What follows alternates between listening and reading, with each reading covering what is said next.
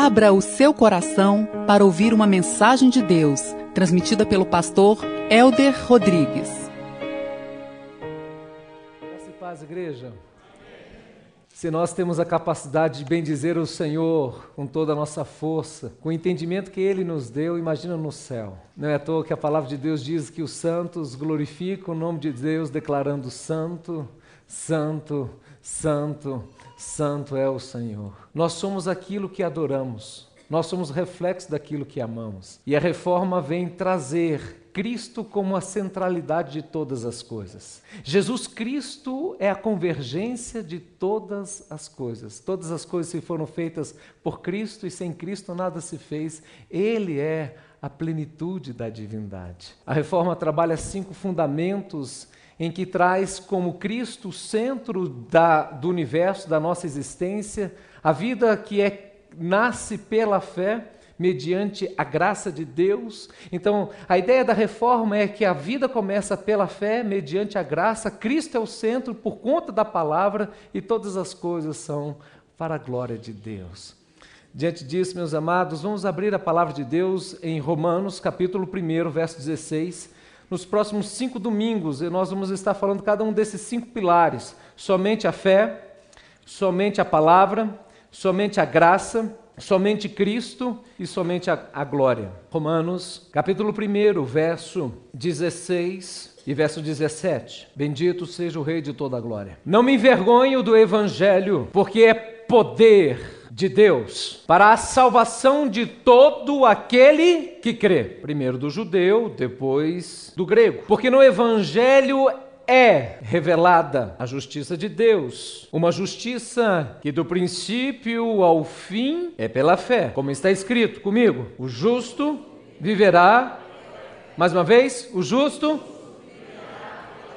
Bendita seja a tua palavra redentora. E nós não temos revelação mais apoteótica do que a tua palavra e o teu ser, Jesus. É nele que nós temos redenção em Cristo Jesus, e para ele são todas as coisas. A nós, Deus, a nossa adoração, e a tua palavra diz que o único intermediário entre Deus e os homens é Jesus Cristo, o homem. Assim, Deus, que o evangelho poderoso, que é uma revelação que nos tira da cegueira espiritual, que quebra todo o sofisma das trevas, que destrona qualquer senso meritório, qualquer senso de pertencimento, de merecer morar no céu. Esta palavra que ao mesmo tempo Deus revela o quão pecadores somos, esta mesma palavra revela o quanto Deus nos ama. Então eu te peço, Pai, que saiamos daqui mais fervorosos de espírito, com entendimento mais adequado da tua palavra, porque Jesus Cristo declarou: Conhecereis a verdade, e a verdade vos libertará. E eu te bendigo, porque a verdade não é uma filosofia, nem uma religião, a verdade é uma pessoa chamada Jesus Cristo que eu diminua, Deus, porque sou pecador e careço da tua graça e da tua glória. Fale aos nossos corações de uma maneira emblemática. Venha, Pai, forjar-nos segundo o poder deste Evangelho, que é uma promessa. O Deus que nos amou e nos amou até o fim. Repreendemos a incredulidade e pedimos anjos ministradores nos ajudando nesta noite. Em teu nome, Senhor. Do Jesus. monge Lutero estava atormentado, a história conta isso porque ele queria entender como se dava o processo de salvação.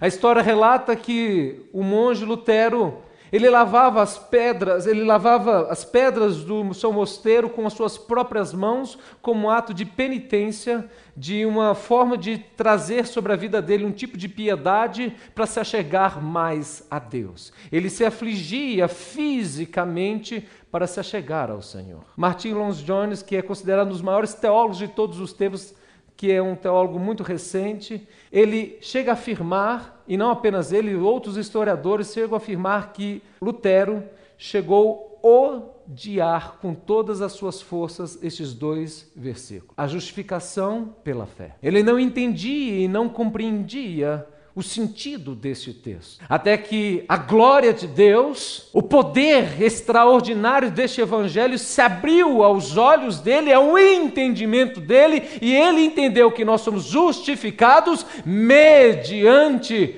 a fé. É sobre isso que nós queremos conversar com você hoje. Na realidade, Lutero, quando ele colocou as suas 95 teses, ele não colocou, ele não pregou 95 teses na porta da Bastilha com a finalidade de separar ou fazer uma ruptura com a Igreja Católica Romana, mas trazer um debate, algo que era corrente no contexto e na época que eles viviam. Mas essas 95 teses bateram tão fortemente sobre os alicerces de Roma que ele foi obrigado a se retratar.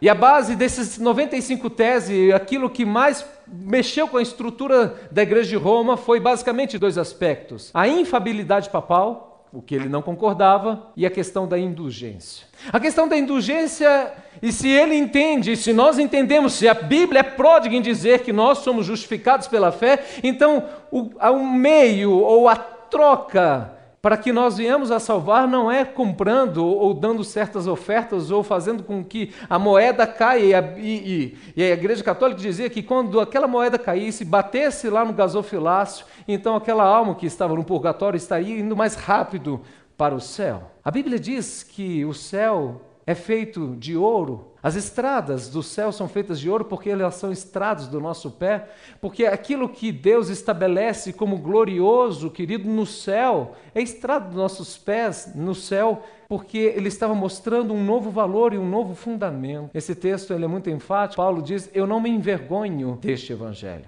Eu não me envergonho deste evangelho porque este evangelho é poder de Deus para a salvação dos gregos, dos judeus e de todos aqueles que creem. Eu não me envergonho deste evangélico, porque este evangelho são as boas novas aonde nós temos o perdão dos nossos pecados sem fazer absolutamente nada. Eu não me envergonho deste evangelho, porque o evangelho é a reconciliação de Deus para com o homem. Note que Adão, quando peca, ele escuta uma pergunta que ecoa nos dias de hoje, e essa pergunta é: aonde você está, Adão? Adão fugia e Adão se escondia, e Adão, quando confrontado e ao mesmo tempo chamado, Adão coloca a culpa, a responsabilidade em Eva, porque o homem, quando está em pecado, ele está constantemente em fuga, em rebelião contra Deus. Se a religião tenta religar alguma coisa, o Evangelho é o céu descendo à terra, é Jesus se fazendo homem, é Deus se fazendo homem para ir ao encontro nosso. Isso não é uma troca de palavras, porque o homem não tem a capacidade de se achegar a Deus, e o apóstolo Paulo diz: Nós estávamos mortos nos nossos próprios delitos e pecados. Ora, se eu estou morto no meu próprio delito e pecado, ele está falando, obviamente, numa relação espiritual, como que eu posso reagir ou responder ou ter alguma iniciativa se eu estou morto? Porque o salário do pecado é a morte, mas o dom gratuito é a salvação em Cristo. Então é Cristo que tem a iniciativa, é Deus que vai ao nosso encontro para resgatar o pecador dos seus pecados. O apóstolo Paulo declara então que ele não se envergonha deste evangelho porque este evangelho nasce numa manjedoura, nada colhedora, um Deus que se humilha, um Deus que se despoja da sua glória, nasce, querido, no meio dos estábulos, entre os animais, para mostrar o que realmente vale a pena neste mundo, aonde o Senhor quer nos mostrar uma revelação diferente. Ele foi filho de um homem simples, de um carpinteiro, e que teve como ofício a carpinteria. Ele foi homem de dores, diz a Bíblia. Ele se despoja de toda a sua glória, a palavra do Senhor Senhor é tão clara, meu querido, que ele é criado numa pequena aldeia, num lugar irrelevante, um homem simples. Ele foi desprezado, ele foi traído, ele foi humilhado, ele foi zombado, ele foi chicoteado, ele foi escarnecido, ele ficou seminu, porque ele é o Cordeiro de Deus que tira os pecados do mundo. O apóstolo Paulo fala: Eu não me envergonho deste evangelho, porque este evangelho é a destituição de toda soberba humana para revelar a glória de Deus.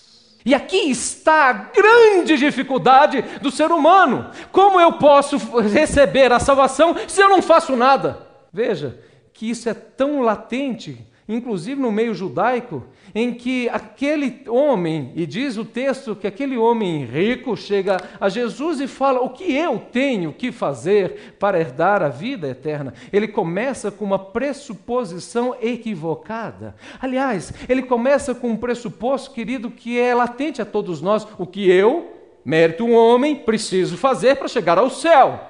Então Jesus vai entrar no seu mérito. Muito bem, guarde os mandamentos. Honre pai e mãe, guarde o sábado. Então esse homem se enche de vaidade ou de soberba e diz: Eu faço todas estas coisas. E fala um pouco mais: Eu faço todas estas coisas desde a minha mocidade. Muito bem. Se você quer chegar até o céu, então venda tudo que você tem e siga-me. E como que pode então indulgências comprar a alma de um pecador? Deus seria o mais miserável dos homens se ele aceitasse algumas moedas ou um bilhão de reais ou de dólares ou de euros para salvar algum pecador. Esse não é o evangelho que é pregado na palavra de Deus. Então ele fala: muito bem, venda tudo que você tem e siga-me. Você quer entrar no mérito, você quer o que eu tenho que fazer para dar a vida eterna. Eu estou entrando no seu mérito para mostrar que este pressuposto, que esta base está equivocada. Então diz a Bíblia que ele, por ser um homem de muitas riquezas, sai entristecido. Resposta de Jesus. É mais fácil passar um camelo no fundo de uma agulha do que um rico entrar nos céus. Então os discípulos falam, mas então é impossível. A resposta de Jesus, ela traz a chave, querido, de um entendimento profundo que nós somos justificados pela fé. Ele diz o que é impossível para os homens. Diga comigo, é possível para Deus. O que Jesus está dizendo, o homem não pode se salvar pelas suas obras. Porque o homem, ele é pecador. Aquilo que é impossível para os homens é Paulo possível. Está dizendo, em outras palavras, eu não me envergonho deste evangelho, ele está dizendo, eu me orgulho deste evangelho. Ele está usando uma retórica linda, profunda demais, dizendo que este evangelho, que este evangelho é poder de Deus, é de quem, gente? De Deus para a salvação de todo aquele que nele crê. O Evangelho é uma promessa, não é uma filosofia. O Evangelho é as boas novas, que está basicamente alicerçado em dois fundamentos. E se eu entender esses dois fundamentos, eu entendi o que é o Evangelho. O Evangelho é a manifestação de boas novas, que está alicerçado em primeiro lugar, dizendo que você, eu e todos nós somos pecadores. Não, pastor, eu pago meus impostos, eu nunca desonrei a minha esposa, eu sou um pai honrado. Você não entendeu. Diante de Deus, que é triplamente santo, todo homem é mentiroso e todo e Deus é verdadeiro. Meu querido, não há um justo sequer, e a Bíblia diz que todos pecaram, estão destituídos da graça de Deus. Todos pecaram, estão destituídos da graça de Deus. Ninguém nunca teve inveja, ciúmes, fornicação, maledicência e assim sucessivamente. Você pega uma criança de dois anos de idade, você vai ver nela birra, você vai ver estutiça de coração, você vai ver egoísmo. É esse o sentido que Davi fala que eu nasci em pecado? Ele não estava dizendo que os seus pais estavam em adultério, ele estava dizendo que a culpa, o pecado em Adão foi gerado nele porque a semente do mal nasce no coração de cada um de nós. O que é o Evangelho? São dois fundamentos. Eu preciso entender que eu sou pecador. Mas eu tenho que entender a segunda proposta do Evangelho, aliás, que não é uma proposta, é o poder de Deus. É que é onde abundou o pecado, superabundou a graça de Deus. Então, quão mais vil ou quão mais profundo seja o nosso pecado, não importa, a graça de Deus ela vai mais profunda, ela vai para nos resgatar e transformar o pecador em um homem salvo. É por isso que Jesus chegou. Você pode imaginar a seguinte situação: Jesus está diante dos sacerdotes, dos doutores da lei, dos doutores da lei. Jesus está diante destes homens que estavam ali literalmente ensinando este a lei de Deus, do Torá, e Jesus vira e fala: as prostitutas estão mais próximas do reino de Deus do que vocês. Você pode imaginar o que é isso? Não, pastor, mas Jesus então errou na dose? Não, ele acertou na dose. Porque quando um sacerdote chegava adiante do Senhor, ele chegava cheio dos seus méritos, dos seus valores, das suas boas obras. Ele chegava com um arcabouço da, da religiosidade, com um arcabouço daquilo que ele fez de bom, do seu passado, das suas renúncias. E ele diz: Está vendo aqui, Deus, as minhas boas obras.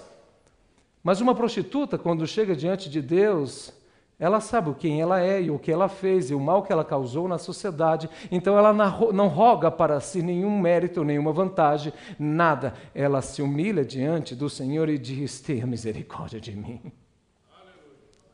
O Evangelho, portanto, é este, essa compreensão que eu sou pecador e que Jesus Cristo veio salvar os pecadores.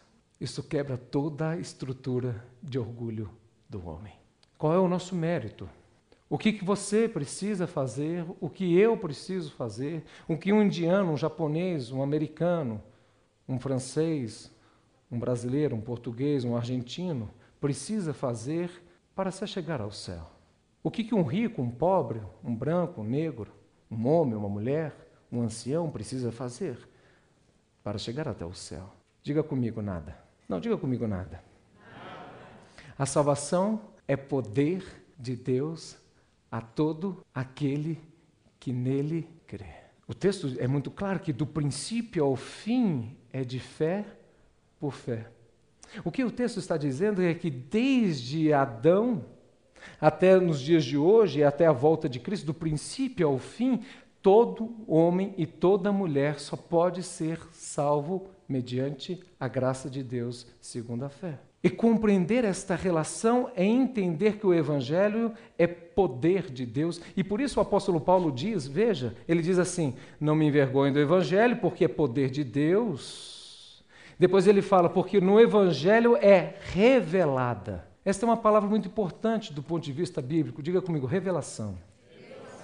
Jesus Cristo falava em parábolas. Então os discípulos, às vezes, por exemplo, a parábola do semeador chama Jesus, Jesus, eu não entendi o que o senhor quer dizer com a semente aqui, a semente colar, a semente assim, assim, assado. E Jesus então diz, eu falo em parábolas para aqueles que ouvem e não entendam, mas para que eu revele os meus mistérios àqueles que eu quero revelar. Em outra ocasião, Jesus exulta no Espírito e diz: Os profetas e reis gostariam de entender o que vocês estão entendendo, mas eu dei a saber aos pequeninos. Os judeus queriam sinais e os gregos queriam o conhecimento, a sabedoria, e o Senhor diz que ele trará o sinal, sabe para quem? Para os judeus? Nenhum, querido, porque ele não precisa revelar nada a ninguém, porque ele é o Senhor, ele é o próprio sinal, e quando ele vira para os gregos que têm a sabedoria e a filosofia do mundo, ele diz: a sabedoria do homem é loucura para Deus.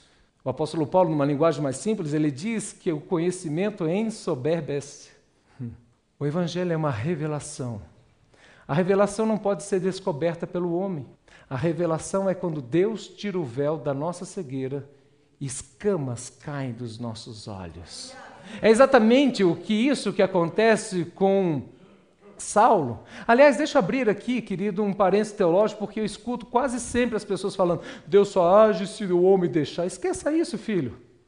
Sabe o que acontece, pastor? Eu tenho 20 anos na igreja, meu marido não se entrega a Jesus, e ele é um perseguidor velado de mim, mas ele só vai agir quando ele abrir o coração. O quanto Saulo queria Cristo? O quanto Saulo estava aberto, com o coração aberto para Deus? Nada! Ele era um perseguidor ferrenho de, dos cristãos. Ele era um dos maiores perseguidores da igreja, inclusive um homicida.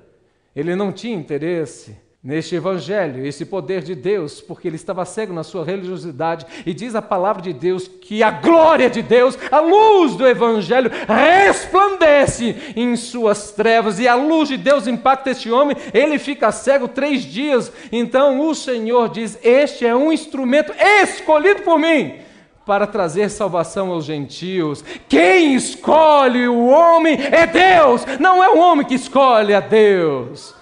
Que pretensão, presunção. Oh, eu quero aceitar a Jesus, eu não quero aceitar Jesus. Quem é você? Quem sou eu? Nós somos pecadores, carentes da graça e da glória de Deus.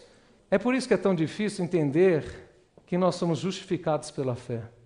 Porque isso vai quebrar toda a nossa estrutura de orgulho meritória. Vai quebrar toda a nossa estrutura do que eu faço, o que eu deixo fazer, o que eu sou bom, o quanto eu sou bom, o quanto eu sou maravilhoso, o quanto eu faço isso e assado. Não. Alguns dizem, não, mas pastor, fulano é, é salvo porque Deus, na sua presciência, conhece todas as coisas. Então ele é muito ruim, mas Deus sabe que nos últimos dias ele vai fazer alguma coisa. Então, né, como Deus sabe do futuro, ele escolhe, segundo o futuro, o homem hoje. Por isso que Deus escolheu aquela pessoa, não pelo hoje, mas aquilo que ele vai fazer. Você está vendo que o homem sempre está no centro? É interessante, né? Nós escolhemos onde moramos, qual é a profissão. Alguns escolhem várias namoradas, misericórdia. mas Deus não pode escolher os seus filhos, os seus eleitos. Não, mas isso não é justo. Como não é justo? Deus te dá a capacidade de escolher e ele não pode escolher? Não depende de quem corre mais. Não depende dos méritos dos homens. Depende da graça de Deus. O homem pode chegar à lua e, quem sabe, a Marte, querido, mas ele não tem a capacidade de chegar ao céu por conta própria. O Evangelho é a revelação, o texto diz, é a revelação da justiça de Deus. Não é isso que o texto está dizendo? O Evangelho é a revelação da justiça de Deus. Aí a gente pensa, bom, a justiça de Deus são os atributos de Deus que são justos, perfeito, tudo que Deus faz é bom, perfeito, justo, correto. Não é essa linha nem essa esfera que Paulo está tratando. O que Paulo está tratando é que Deus, por ser reto e justo, ele requer e exige de nós atos de justiça absolutamente perfeitos, santos, imaculados, em tanto nas ações quanto nas intenções do nosso coração. E a pergunta que eu me faço é: quem é capaz dessas coisas? Quem é suficiente para essas coisas? Ninguém. Ele requer justiça porque ele é justo, ele requer santidade porque ele é santo. Então, a justiça de Deus, e o texto daqui é, é aquilo que é aceitável a Deus. O profeta Jeremias chega a falar que a nossa justiça não passa de trapo de imundície. Né? O que é a justiça de Deus? É aquilo que causa prazer no Senhor. Essa é a ideia desse texto. Aquilo que satisfaz os desígnios justos e perfeitos de Deus. Quem satisfez esses desígnios? Noé? Moisés? Não. Um homem perfeito, Jesus, o Filho de Deus. Ele é a justiça perfeita de Deus. Por isso que quando ele está nos últimos fôlegos, nos seus últimos minutos de vida, no fôlego da sua existência, ele diz: está consumado. Eu, o próprio João Batista falou isso, este é o Cordeiro de Deus que tira os pecados do mundo. O que é justificação? É um termo jurídico e nesse contexto teológico. Aquele que comete algum delito, dependendo do seu delito, ele vai pagar uma punição, uma pena em cima desse delito. Imagine você, querido, que nós pecássemos só uma vez por dia. Puxa, pastor, estou bem mesmo na frente, só uma vez por dia? É, só uma vez. Você quase de mau humor, você dá uma patadinha na sua esposa. No dia, aí você fica 24 horas sem fazer nada. Aí no dia seguinte, você reclama do seu filho, mas você é muito bom, então aí você. No dia seguinte, você só zomba do seu chefe, e no outro dia você faz. Você deseja um pouco mais de dinheiro, e no outro você fala dos seus governantes. Só um pecado por dia. Em 365 dias você teria cometido 365 pecados. E se você tiver 20 anos, você cometeu então 7 mil pecados. E se você tem 50 anos, você cometeu. Estou até perdendo as contas já aqui, filho. Essa conta aí, gente. A Bíblia diz que por um só pecado o homem é condenado. Quem pode satisfazer a justiça de Deus? Diga: ninguém. O que é, o que é justificado pela fé? Olha que coisa profunda e bonita deste evangelho. A Bíblia diz, portanto, querido, que o, o, pecado entra por um homem chamado Adão. Mas pelo segundo Adão está se referindo a Cristo, vem a salvação. O princípio que leva a humanidade a cair é o fundamento que leva a todos aqueles que creem os filhos de Deus a serem salvos. Então, justificação é uma declaração do Rei de toda a terra, o Senhor dos Senhores, o Rei de toda a glória, que diz: Você está liberto e perdoado dos seus pecados. Como eu sou justificado?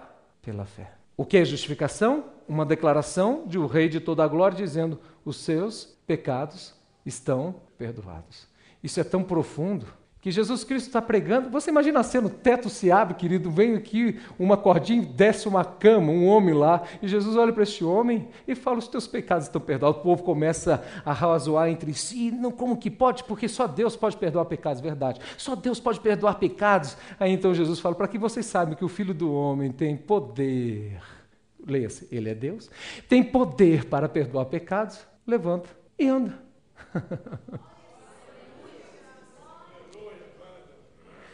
Quando Deus perdoa os nossos pecados, nós podemos andar na plenitude do Espírito.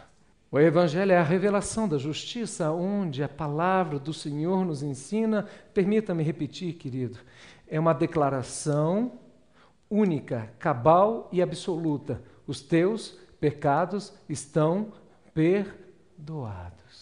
Mas quais pecados, pastor, dos 365? Todos os nossos pecados do nosso passado, todos os nossos pecados do nosso presente, todos os nossos pecados do futuro, todos os pecados foram, por isso, justificados. Mediante o quê?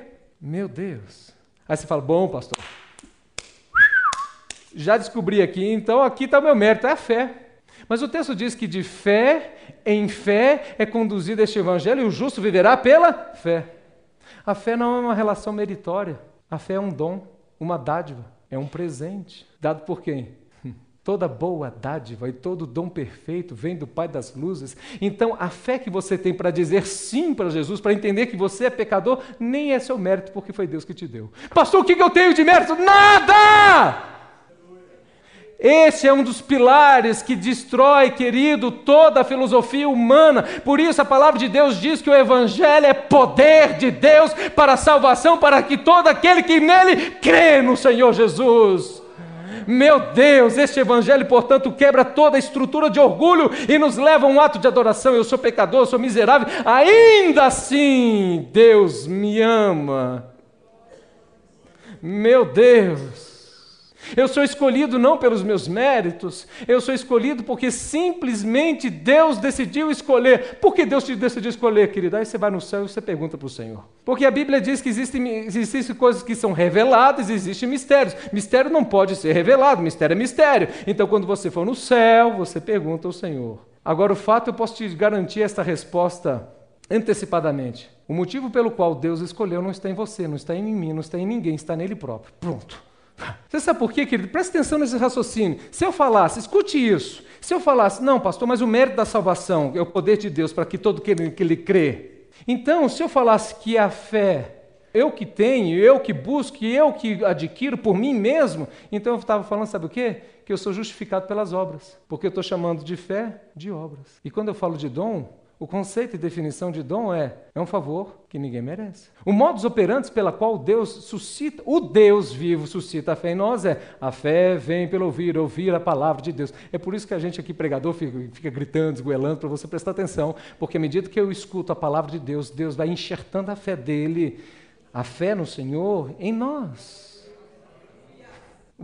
Paulo ele é tão enfático em dizer que não é por elucubrações humanas, e nem pelo persuasão humana, para que ninguém se apoie. me dar uma pequena pincelada de uma das futuras pregações nossas, porque quando Lutero fala que ele veio bater inicialmente em relação à indulgência, como que o homem pode comprar a salvação de alguém com umas moedinhas? Que miserável homem que é! E quão perdido ele está? Nós somos salvos não é por moedas, não é por méritos, mas pela graça de Deus. Eu estou sendo até redundante já. Ei, mas quando ele fala da infabilidade papal, ou seja, que o Papa erra porque o Papa é também um comedor, não vou falar de feijão porque ele não está aqui, entendeu? Mas, entendeu? Macarrone. Bife de chouriço. É um homem piedoso, o atual Papa, né? Ei, é porque quando se fala aqui sobre esta pedra eu edificarei a minha casa, Jesus fala isso, ele faz um trocadilho no grego que fala sobre pedra, Petros, tu eres pedra, e sobre esta pedra eu edificarei a minha igreja. As pessoas pensam que é um homem. Pedro negou Jesus. Não, mas está escrito isso no texto, pastor, tá? A explicação é: Jesus chega e os discípulos falam, Jesus, a sua fama corre. Uns falam que o senhor é Elias, uns falam que é o profeta, e Jesus faz uma pergunta extraordinária, e esta pergunta todo homem, toda mulher, cada um de nós vamos responder algum dia. Mas quem você diz que eu sou? Resposta de Pedro: Tu és ungido de Deus, o Messias. Resposta de Jesus: Não foi nem carne, nem sangue que te revelaram. Revelação, lembra? O Evangelho é poder da revelação de Deus. Não foi nem carne nem sangue que te revelaram, mas o meu Pai que está nos céus. Leia, faça a leitura agora. Sobre esta revelação eu edificarei a minha igreja. Sobre a revelação de quê? Que Jesus Cristo é o Filho de Deus, o Altíssimo, o Santo de Israel, que veio para nos justificar dos nossos pecados. E talvez você possa dizer, mas pastor, mas veja bem o que teve. Ah, para que não pare dúvida. O mesmo Pedro, que foi inspirado por Deus, e é um homem infalível, porque todos nós somos pecadores e carecemos da graça de Deus. Então, o mesmo Pedro que tinha sido usado por Deus, e o próprio Jesus testifica isso. Então, ora, se eu sou o filho de Deus, o Antigo Testamento todo testifica sobre isso, que ele viria e morreria em nosso lugar. Então, ele fala que ele vai agora para Jerusalém, sabe para quê? Não para ser rei, humanamente falando, não para ser coroado, não para despojar César, ele vai para ser humilhado, zombado, para morrer na cruz. Então Pedro diz o texto que vai repreendendo, repreendendo, repreendendo, e Jesus Cristo diz: Arrete de mim, Satanás, porque destas coisas você cogita das coisas do homem. É sobre este fundamento, este homem, que a igreja de Roma está alicerçada? Esse é um dos fundamentos da reforma. Já estou entrando no segundo texto, ideia, mas a gente vai estar voltando isso, querido, é que a reforma coloca a verdade suprema e absoluta, a palavra de Deus. Somente as Escrituras. E a Igreja Católica coloca a Bíblia e o concílio e o Papa. Então o Papa tem poder de criar dogmas. É por isso que você vai ver muitos dogmas da Igreja Católica que não estão na Bíblia, inclusive na Bíblia Católica, porque o Papa cria dogma e a reforma traz a ideia: somente Cristo, somente a fé, somente as Escrituras. Eu quero ir concluindo, querido, a fé é uma contradição de tudo aquilo que é meritório no homem. A nossa fé em Jesus não constitui nossa justiça. A fé é simplesmente um instrumento pelo qual recebemos a justiça. A nossa fé não nos justifica. Se assim fosse, estaríamos chamando a fé de obras. Quando alguém diz que sou salvo pela minha fé, então você está se gloriando. Mas Cristo é a nossa glória. O Evangelho é poder de Deus para todo aquele que crê sendo que a fé é um dom que Deus dá. A fé é um dom, uma dádiva, um favor que Deus dá e se revela. A fé vem pelo ouvir e por isso a igreja se empenha tanto em pregar a palavra. Por isso devemos estar reverentes e sedentos quando a palavra de Deus é anunciada. Lutero compreendeu isso. E os olhos dele se abriram quando ele leu o texto: O justo viverá pela fé. O apóstolo Pedro declara: O que vence o mundo? A fé. Nós lemos aqui: vence o mundo? É a nossa fé. Nós lemos esse texto dizendo que a nossa fé em Cristo, a nossa fé em Deus, ela é mais preciosa do que o ouro, ainda que refinado. Porque a fé, querido, é o modus operandi que Deus vai nos levar à salvação. Mas eu reafirmo: a fé quem te dá é Deus. Pastor, se eu não tenho nenhum mérito, o que eu faço? Adora. Se eu não tenho nenhum mérito, eu bendigo. Este é um dos paradoxos tão lindos do Senhor, é que Ele me dá de graça. E isso não me gera uma culpa, nem uma dívida, no sentido de eu ficar atormentado, mas me leva a uma adoração e uma gratidão ao Senhor. E é por esta razão que, uma vez que Deus semeia a fé em mim, e aí eu sou justificado porque eu confesso que Jesus Cristo é meu único e suficiente Salvador, justificados pela fé, então, a partir deste momento agora, o Senhor vai transformar o nosso coração, ele transforma nosso coração em um coração pecador para andarmos em santidade, em comunhão, e a fé, o lastro da fé, a consequência, não é, querido, o ato primeiro, a consequência da fé é realizar boas obras. As pessoas não são salvas por boas obras. O ladrão da cruz do Calvário, na cruz do Calvário, ele fez o quê? O que ele fez? Tinham dois ladrões. E talvez aqueles dois ladrões pudessem representar toda a humanidade, porque todos nós, querido, éramos inimigos de Deus. Porque um estava zombando de Deus e o outro disse: Mas você nem na sua morte você tem compaixão deste homem, nós somos malfeitores. Ele está dizendo: Nós fizemos por merecer. Oh Senhor, lembre-te de mim quando estiveres no paraíso. A graça superabundante de Deus fala: Não, eu não vou lembrar de você, não. Hoje mesmo estarás comigo no paraíso sem purgatório, sem intermediários, porque Cristo é a revelação apoteótica. Ele é o caminho, a verdade e a vida. Ninguém vai ao Pai senão por Jesus. A Ele toda honra, toda glória e todo poder e majestade. A este Deus que nós servimos.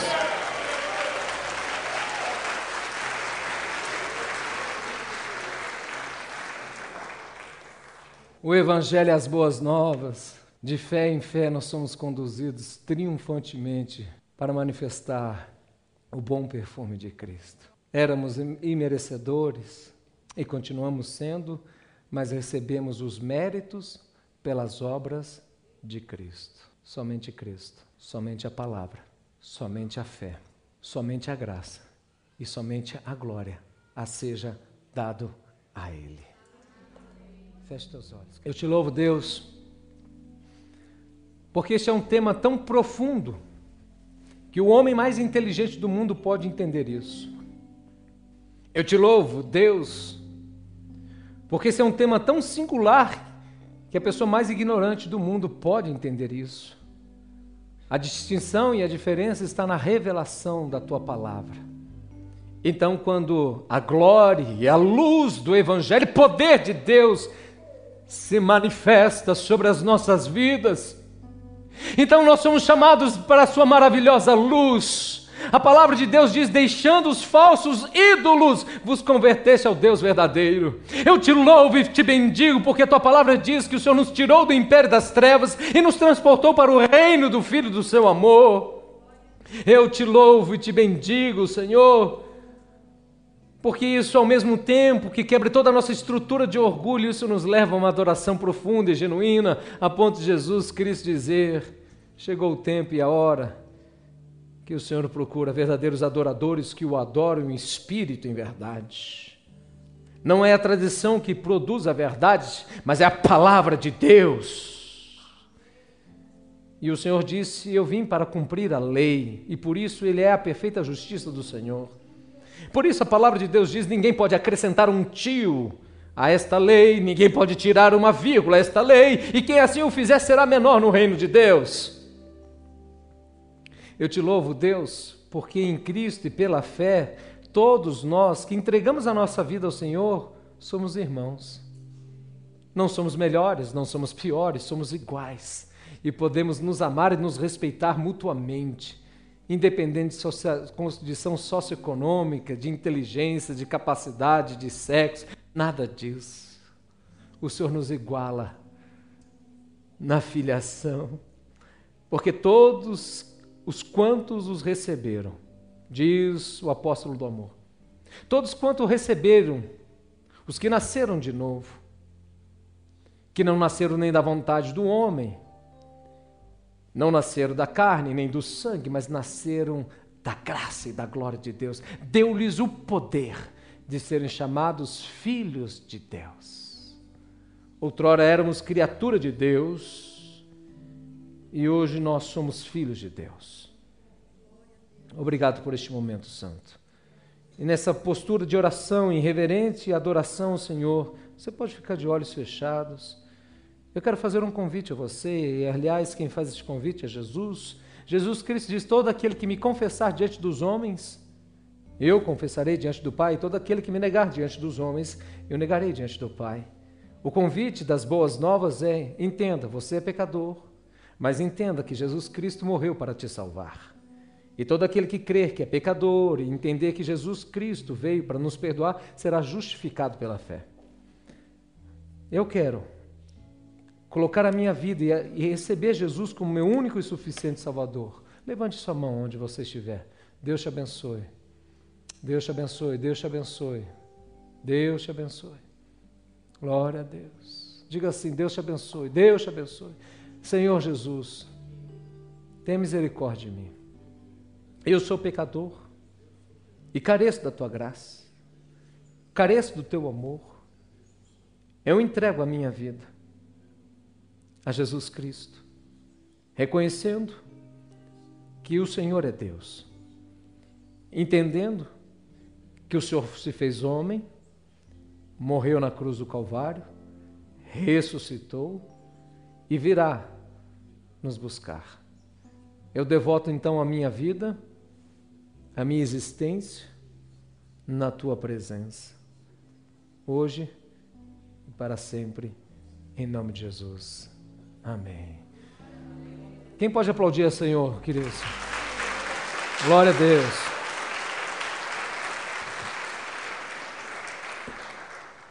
Eu não sei como é isso, querido, esse também é um mistério. A Bíblia diz, viu, Gandra, que é a festa no céu quando um pecador se arrepende. O céu é só é festa, né, gente? Mas é porque Jesus Cristo veio arrebatar quem, gente?